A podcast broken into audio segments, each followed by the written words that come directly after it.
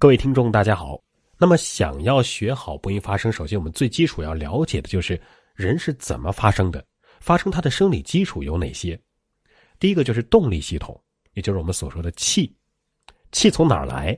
然后气通过了哪些器官？哪些器官会对气形成控制？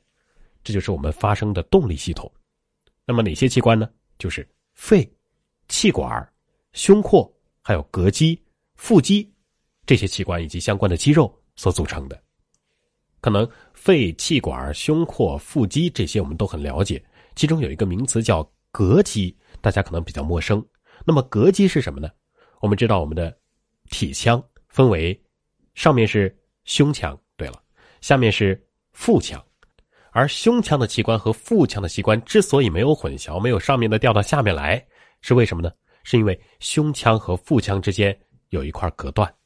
而这块隔断上的肌肉，就是我们所说的膈肌。膈是隔断的膈，肌是肌肉的肌。怎么样来感受这块膈肌的存在呢？我们来用力的咳嗽一下。咳咳咳嗯嗯，咳嗽的时候，你的腹部和胸腔之间的那块肌肉在往回收缩，或者是上下弹动。那么这块肌肉呢，就是我们所说的膈肌。膈肌在播音发声当中的作用是非常重要的，因为你所有的气息和力量的控制基本上都是靠膈肌，其次是腹肌。为什么膈肌更重要呢？因为膈肌是在我们的体腔的内部，而腹肌呢是我们表面用手可以摸得到的，所以通常我们就用腹肌的感觉来感受到膈肌的存在，来控制膈肌的运动，而膈肌的运动就直接决定了气息在你体腔之内的控制是放松的还是有力的。是要集中爆发的，还是慢慢的输送出去的？这都需要膈肌的控制。所以我们在播音发声的训练当中，有一项专门的训练，就叫做膈肌弹发。我们后面再给大家讲。这个就是我们发声的生理基础的第一个动力系统，那就是气。那么第二个就是声源系统。光有气不行，光有气你只能发出什么气声？比如说我们在上课的时候偷偷说话的时候，都是用气声。哎，我跟你说，那个老师怎么怎么了，都是这样说的。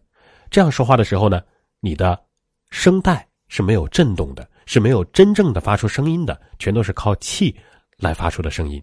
所以，我们看到很多这个声带损伤的，甚至是切除的人，做了这样手术的人呢，并不是完全不能说话，但是他说出的声音不可能再有声带的震动了，因为没有了，所以他只有气声。啊，是这样的，我跟你说这个事儿啊，都是这样说话的，很费力。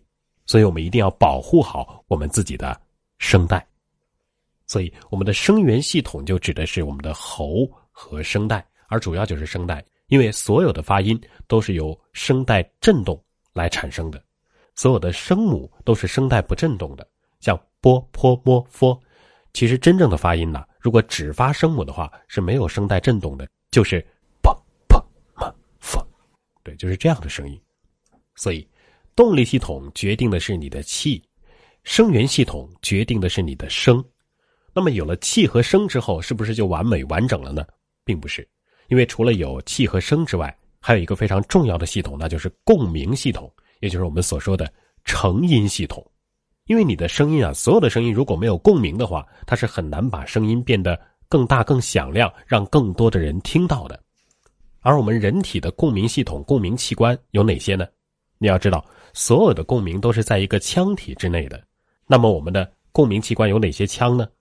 喉腔，喉咙所形成的一个腔体；咽腔，咽部所形成的一个腔体；口腔，鼻腔，这是声带在喉以上的腔体。那么喉以下的呢，也有胸腔。有人说了，不对呀，好像还有腹腔和头腔。的确，我们在有一些歌唱表演的时候，需要用到。头腔和腹腔作为一个共鸣的辅助系统，但是在播音发声当中啊，很少用到腹腔，头腔就基本上没有了。那么最主要运用的呢，就是口腔共鸣，然后辅以鼻腔共鸣和胸腔共鸣。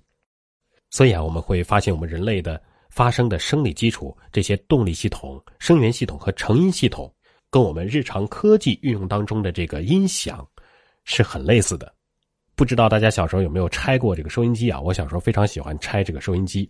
拆开之后，我就发现，这个收音机的喇叭呀，它有几个部分构成呢？首先，当然电线了，电线连着一个金属的一个框架，然后金属框架里呢有一个磁铁，磁铁上面呢附了一层薄膜，然后这整个这个东西呢是装在一个箱子里的。那么，如果对应我们人体的发声系统，其实我们都可以在音箱的这个喇叭上找到相应的一一对应的东西，比如说这个数据线、电线，就是我们的这个气管。它要输送气流，只不过在这个喇叭上，它输送的是电流。再比如说这个薄膜，薄膜的震动就相当于是我们声带的震动。那么，如果你把这个喇叭拆出来，不放在一个箱体里面，你把它通上电、通上声音，你会发现这个声音是很小的。但是，只要你把它放在一个箱体里，不管是音箱的这个木箱子，还是收音机的这个塑料箱子，只要放在这个箱子里面，你就会发现声音会变大了。为什么呢？因为这个箱体啊。对这个喇叭形成了一个共鸣，而这个箱子就相当于我们人体的共鸣系统，比如说口腔。好了，这就是我们人类语言发声的生理基础。动力系统决定什么？决定气息。声源系统决定声音。成音系统决定共鸣。所以我们说练声啊，那不只是练声啊，是练气、练声和练共鸣三者的一种结合。那么具体怎么练？怎么发声？我们下期节目再给大家讲解。